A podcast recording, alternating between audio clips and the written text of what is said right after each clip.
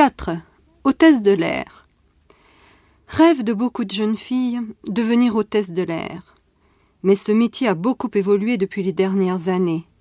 Salaire plus bas, contrat à mi-temps, conditions de travail difficiles, s'ajoutent aux problèmes créés par une clientèle toujours plus exigeante et mal polie.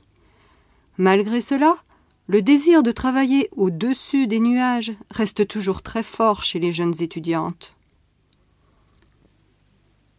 Hôtesse de l'air. Rêve de beaucoup de jeunes filles. Devenir hôtesse de l'air. Mais ce métier a beaucoup évolué depuis les dernières années. Salaire plus bas, contrats à mi-temps, conditions de travail difficiles, s'ajoutent aux problèmes créés par une clientèle toujours plus exigeante et mal polie.